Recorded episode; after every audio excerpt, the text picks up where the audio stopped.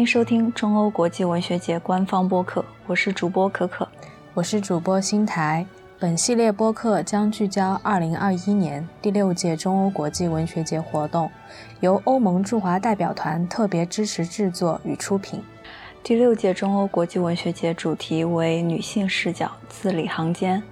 本次对谈，我们很荣幸的又邀请到了三位具有多重身份的嘉宾，分别是与中国文化有着奇妙缘分的匈牙利作家范尼索托和罗马尼亚作家安德里亚哈迪斯，以及来自中国的包惠仪。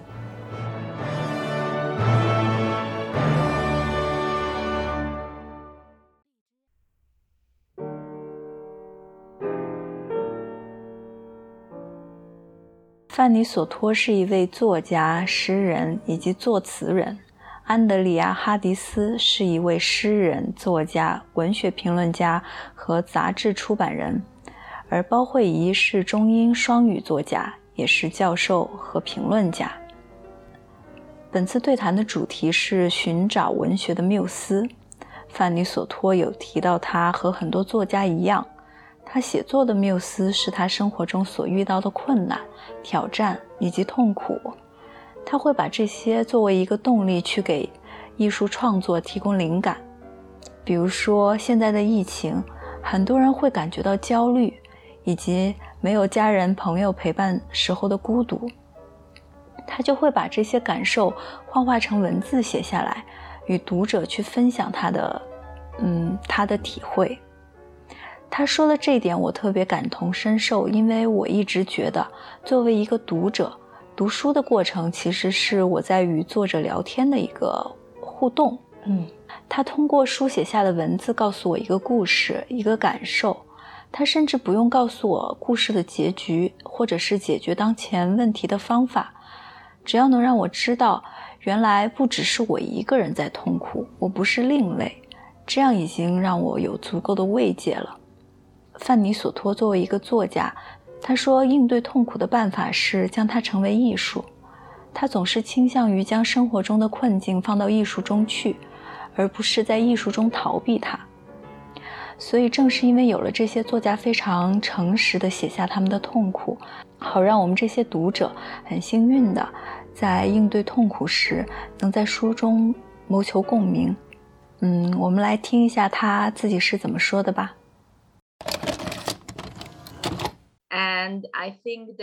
比如说，像是在这两年，我们都生活在疫情当中，所以会产生很多焦虑。还有包括像我，比如说，我会感觉到没有家人、没有朋友的陪伴时候的这种孤独。那这种时候，就是文学和艺术就扮演着很重要的一个作用。我觉得，我刚刚之所以谈到就是文学和艺术形式的它的这种重要性，就是因为有的时候我们生活当中的现实是比较凄凉的，是比较黑暗的，所以这这也是为什么呢？我喜欢像一些童话的色彩放入到我的故事讲述当中，就好像增添了一些这种魔幻的魅力给写作当中，或者说给这种凄凉的真实呢，增加了一些魔幻的童话的色彩。所以我觉得这也是音乐和艺术在我们的生活当中能够扮演的一种作用。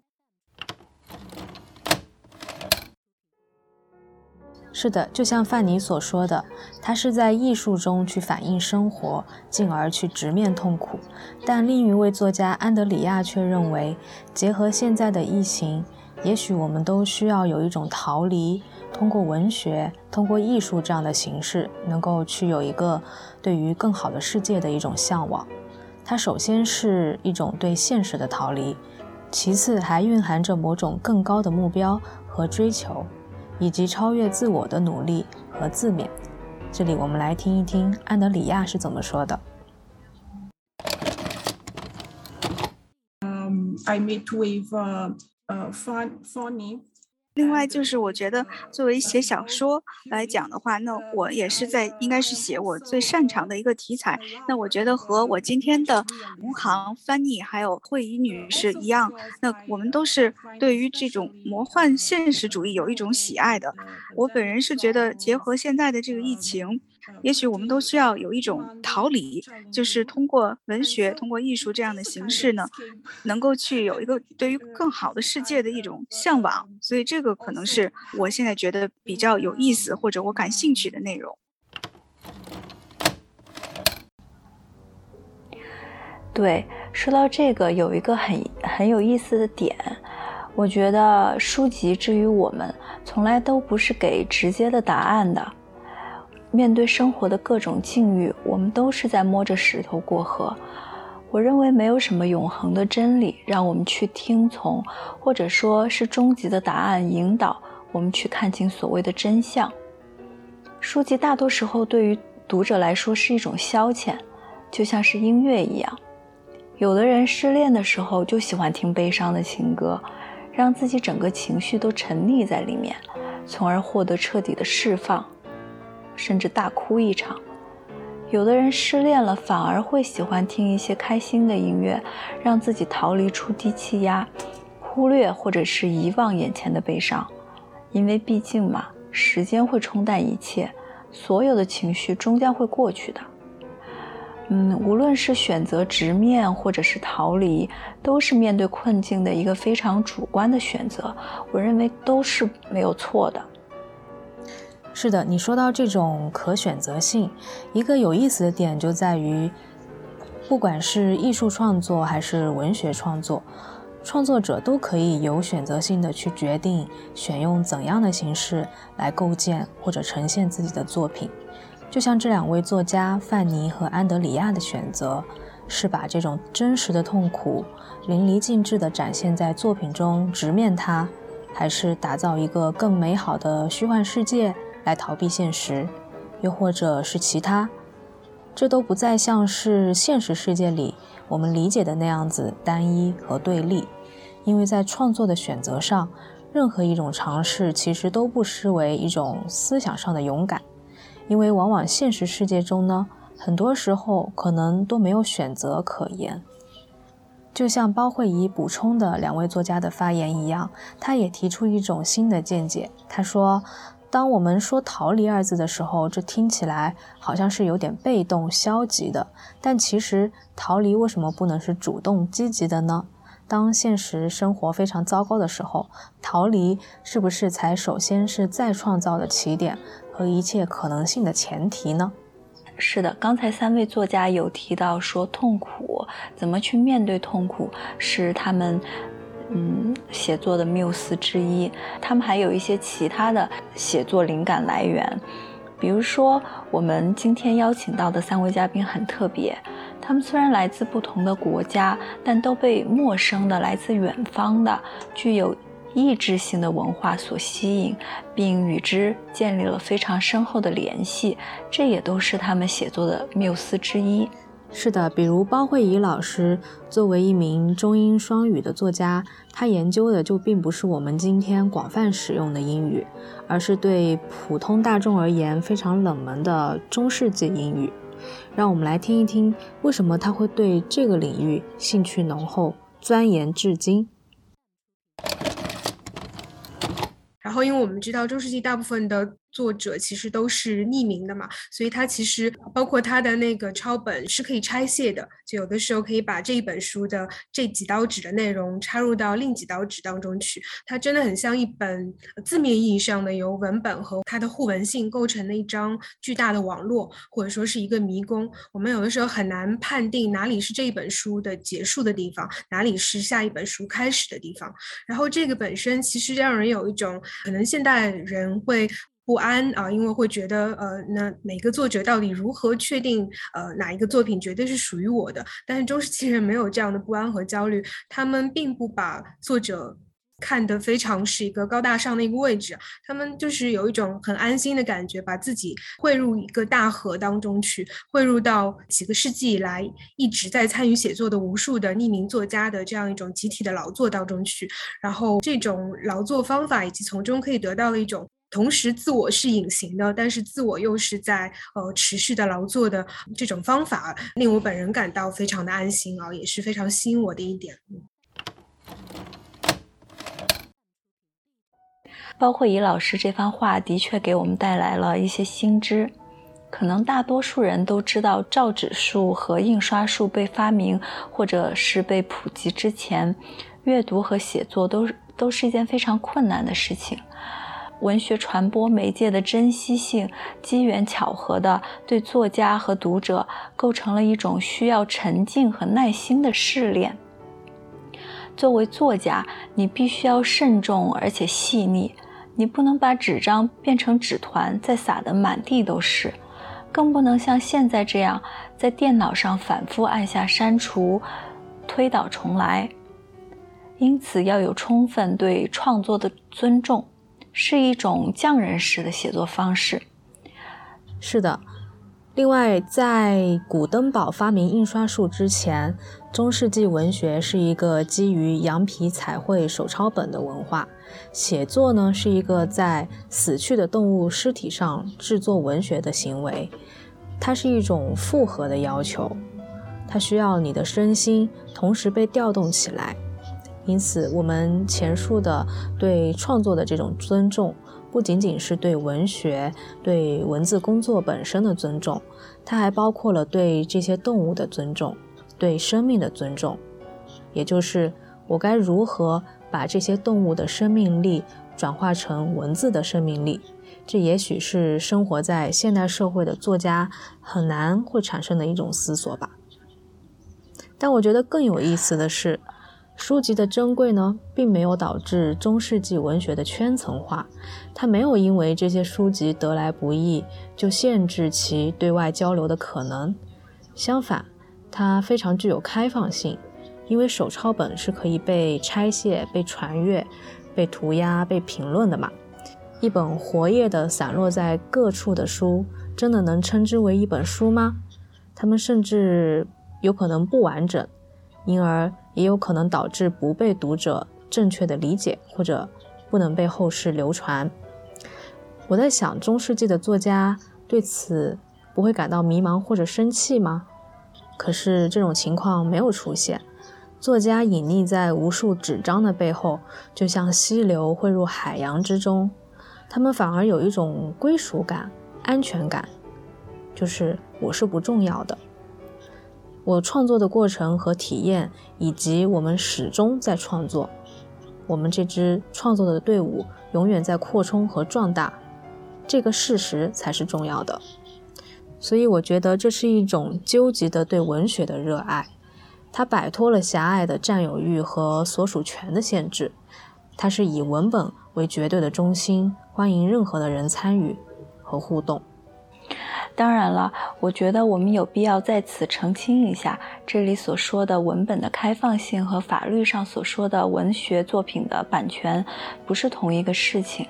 我们在讨论一个作品的开放性、解释权和再创作权的时候，不是在否认现代法律体系中版权的不容侵犯。对，其实这个话题在我们之前对谈活动中也有涉及到。有的作家认为，作品完成的那一刻就是创作结束的时刻，后续读者的反应跟他没有关系。有的作家认为，作品与读者互动的过程也是创作的过程。有的作家倾向对作品拥有绝对的控制权和解释权。比如说，《哈利波特》中马尔福一直是受很多读者的喜欢，虽然他明明是一个反派的形象。但仍然有很多哈迷喜欢这个角色，并对他和哈利之间的关系进行了再解释、再解读和再创作。但罗琳却公开表示，很多女性读者、观众很喜欢这个角色。说实话，这让我有一些烦恼。可惜我不得不打碎这些读者的幻想。我告诉他们，马尔福在各种嘲笑与偏见背后，并没有隐藏着一颗金子般善良的心。他和哈利是成不了好朋友的。回到我们这一次对谈的主题，我想说，为什么包老师他选择表达的方式，他写作的文体是诗歌？我想和他，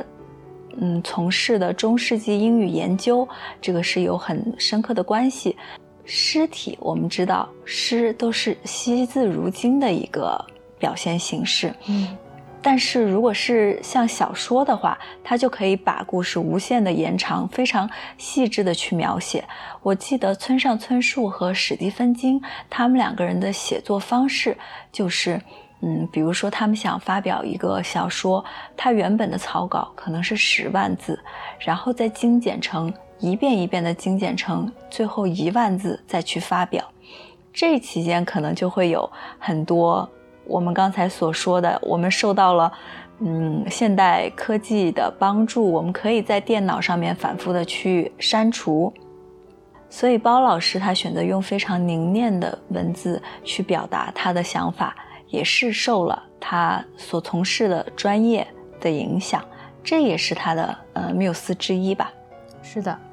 就像在本期节目开头介绍作家的时候，我们就提到，范尼和安东里亚都拥有着多重的身份，并且他们与中国文化也有着奇妙的缘分。范尼是一个世界公民，一个住在巴黎的匈牙利人，同时他还学习过汉语和日语。安德里亚曾经参加过中国成都的国际诗歌周。这段成都奇遇也对他的文学创作产生了重要影响。So even if 有的时候呢，我觉得我在阅读这种这些诗歌的时候，它对我来说像是一种冥想的体验。我好像就是试图很安静的在想象说，呃，我好像我就在这个诗人的这种脑子当中，我去想象，作为一个诗人的角度，我观察到了什么，我的感知是什么，我的体验是怎么样的。所以对我来说呢，这就好像是一种冥想练习一样。而且呢，我也可以从中去思考、去反思，我怎么怎么样能够写出好诗给到现代人。当然，可能更了不起的就是能够写出传世的好诗给到下一代的这个人去看。这些对于异域文化的沉浸式体验，给他们带来了丰富的感受和思考。在谈及这些经历对自己的影响时，范尼不约而同地提到了。反思、开放、共情这些关键词。嗯，那我还有一个想分享的，就是说，现在在巴黎呢，我有参与这样一个协会的工作。那么这个协会它主要就是说，针对这些双语的小朋友，就是说他来自一个双语的家庭，可能他的父母一方是法国人，另一方呢是匈牙利人。那么针对这样的孩子呢，我们会举办一些这种类似小的工作坊。然后我在其中扮演的角色就是我会讲故事给他们听。那么为了完成我的这工作，其实我也收集了不少来自不同国家的这种民间的传说。然后我发现非常有意思的一点就是，虽然是来自不同国家的这种民间的故事以及传说，但是其中的主题是非常相似的。比如说这个关于家庭，或者关于这个家人朋友的失去，或者说关于我们日常的生活等等这些非常类似的，我发现了很多的共同性。所以我觉得。了解到这些民间传说还有故事，其实对我来说是非常好的，非常这个好的一点，因为呢，它可以帮助我的内心其实变得更加的富有了。意思就是说我其实打开了一个眼界，所以我觉得我们也是可以更加的开放对于不同的文化，然后去聆听他人的故事和心声。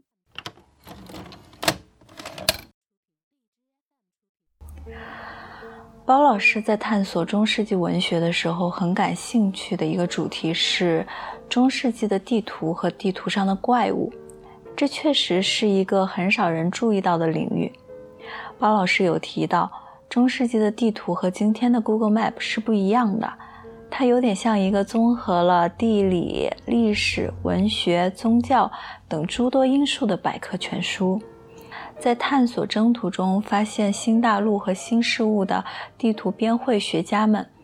会本能地把远方的异质文化推到地理上的边缘，并具体化为怪物的形象。但这种诡异并没有阻止他们探索的脚步，他们仍然在道路上，只是他们必须要保持自我在地图上的心中位置，并通过对怪物的想象与刻画来确认自身的存存在。安放自己对于他者的好奇、迷恋、紧张和不安。我们听一下包老师他是怎么说的。呃，实际上就是凝视着这个所谓的 monster 或者 monstrosity 这个东西本身，其实是呃不断的在发现，在定义，重新问这个问题：什么是我？什么是他者？什么是可怕的东西？怪物经常是来自于人和动物的混合，或者动物和动物的混合，啊，或者各种不同的物种的一个。呃，混合，然后其实这种恐惧啊，以及这种迷恋，它与其说是塑造了一种这个想象当中的虚无缥缈的东西，它更多的是告诉我们我们自己是谁。其实，在今天，地理上的这种阻隔已经不再成为理解彼此的困难了，但是好奇心的消退，共情的缺乏，对于他者的抽象化理解。和奇观化的想象却似乎更加的严重了。我们好像认为只有自己才是正常的，因此和我观点不一样的人都是怪物。于是发生了很多令人沮丧的事实。一群人的狂热是不被另外一群人理解的。但无论是过去还是现在，无论是东方还是西方，就像安德里亚和包慧怡老师提到的那样。我们生活的主题其实是具有着某种共同性的，也正是这种共同性，而不是差异性，才把我们连接了起来。我们一起来听一听包慧仪是怎么说的。如果我们有的时候，有的时候在中世纪的这个一些作品里面，我们会找到一些反过来的灵感，因为他们其实始终都很清楚，呃，其实。嗯，这些 怪兽它都是这个世界里的这个存在的一个合法的一个存在的一部分啊。然后很可能从怪物的眼里看来，我们自己也是呃怪兽。呃，略过那个表面的怪诞，去看到底下的话，我们会发现，其实就是呃从古到今，还有在呃从东到西不同的地方，我们其实最终连将我们连接在一起的是我们的人性，呃，并不是那些想象出来的这个意志性或者怪诞性。在本次对谈的最后，主持人再次回到了三位作家的多重身份，向他们提出了一个共同的问题：如何来平衡或者是打破诸多身份之间的边界和界限，并且在这种跨界的身份中寻找文学的缪斯。我们来先听一下范尼索托他的观点。But for example, I 我先会确定我的一个。想要表达的主题，然后会借由不同的媒介，呃，去表达呃相应的这个。呃，我要表达的内容，那比如说有一些感情，我可能觉得通过呃歌曲的形式去表达会是更好的。但是对于一些更加复杂的内容，呃，需要长时间的进行思考的这样的内容，我可能会借由小说。但是总的来说，我觉得我是一个非常好奇，而且非常喜欢拥有不同体验的这样的一个人。所以说，在写作当中，我也试图去传达这种探索欲、这种好奇心。好，接下来我们再听一下安德里亚是怎么说的吧。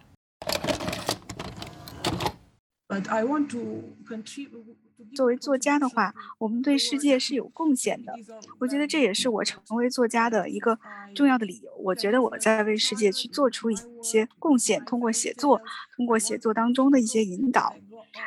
而且呢，我想我们作为作家应该有这样的责任感，就是我们其实对于未来的世界的形成和塑造是扮演一定的角色的。所以说，在我的写作还有包括出版的过程当中，我都会有这样的思考在里面。我觉得它可以逐渐的成为一种呃有机的这种呃参与一种过程，写作到出版，然后整个会体现出我们作为呃作家的一种影响以及责任感。范尼索托的回答是让媒介和表达方式服务于他想传递的故事的主题，而安东里亚则特别强调身为作家的社会责任感。呃，最后在本次对谈的尾声，包括怡老师他有说，有的时候我们要抵达一种真相，最好的办法，恰恰是不能从字面上去直接的诉说真相，我们有的时候必须要绕弯子。必须要在不同的层面上开拓语言的可能性，因为包老师原本是一个诗歌创作者，后来他在疫情期间想写作的时候，发现有很多东西是无法用诗歌来表达的，会觉得诗歌有一定的局限性。比如说，他想写一个，嗯，更加复杂、更加需要一个世界来支撑的东西。比如说，最近他在写一个图像小说，这个图像小说它可能有六个世界，六个世界还有六个不同的年代、不同的地方、不同的文化。所以说，每个世界的问题都是不同的，叙述的方式也要不一样。包老师的选择并没有在诗歌上面这个文题上面去死磕，而是他在里面进行了不同的文体试验，去谋求更好的表达方式。我觉得，在一个工种卡壳的时候，转向另一个工种，它对我的这个身心健康是非常有帮助的。在这个呃，就是学术写作的时候，有有一个东西没有办法调研清楚，没法推进，或者你缺少一个关键的一个证据，但是它呃，它你可以用别的方法，比如你可以把它写成一个短篇小说，你可以或者如果它体量不够的话，你可以用一个诗歌的方法去表达它。然后，但是这个产出的一个作品，它具有的性质会跟你。原先如果是作为学术写作完全不一样，但是它会获得一个新的生命。就是它有的时候，这个我们在我们开始写的时候，我并不是那种呃一开始写就很清楚自己，尤其是在写诗的时候，我不是那种能够写第一行的时候就完全知道最后是什么样子的人。然后对我来说，写作的魅力它恰恰在于它旅途是未知的，是开放的，是像炼金术一样，你最后知道呃不知道炼出了什么，但你知道一定不是黄金。不同的语言，它背后是完全不同的看待世界的方式和思考的方法。借着语言这条藤蔓，哪怕在刚开始自己的这个语言能力还很有限的时候，就能够顺着那条藤蔓，试图去一窥那个呃不同的一个意志的世界的那种心智、那种那种头脑。这个东西对我来说是特别迷人的一件事情，呃，也是呃对我来说是一个很大的一个写作的动力。我觉得这就跟我们做人一样，很多时候我们发现一个路走不通的时候，你可能心里会有一些不甘，你可能很多人就会选择去钻牛牛角尖。但是如果你把这个事儿放下，你把你的时间维度拉长一点，说不定那个答案自然就会过来找你了。永远没有最正确的方式，对吧？是的，就像包慧怡老师所说的。我们有时候可能会选择，啊，不直接去诉说真相。那我的理解是，当我们去描述这种真相越具体，它越详细，它就有可能去抹杀掉不同读者在自己心目中解读和投射的可能性。例如，每一个人他在不同时期去读一部作品的时候呢，他可能会理解到不同的感受。这让我想起我曾经。呃，听到一位呃音乐人提到说，他在创作他的作品的时候呢，他会在他的歌词中埋很多的伏笔，这些伏笔他可以通过很多条路径抵达很多种可能性。所以，当我们在创作当中提供越多的这样子绕弯子的路径，它就有可能会抵达更多的可能性。所以，我想在文学创作中呢，也是这样子的。语言、还有文化背景、还有历史，其实都有可能构成我们讲述故事、传递情感的障碍。因为在不同的经历背景的人当中，其实想要共情到同一个价值观体系是比较困难的。但他们都会有心中想要被共鸣到的那一个点。所以，我们应当坚信的是，连接我们的其实是那一些人类的共性，抵达一种广泛的理解。不能平铺直叙的去诉说真相，而是要费一些额外的努力，开拓文本的可能性。有时候我们选择去绕那些弯子，这反而才是一种捷径。好的，本期播客到此就要告一段落了，希望大家持续关注本届中欧国际文学节的后续活动。感谢收听本期节目，大家可以关注我们的微信、微博账号“中欧国际文学节”，获取更多资讯。本系列播客聚焦第六届中欧国际文学节活动，由欧盟驻华代表团特别支持制作。我们下期再见，再见。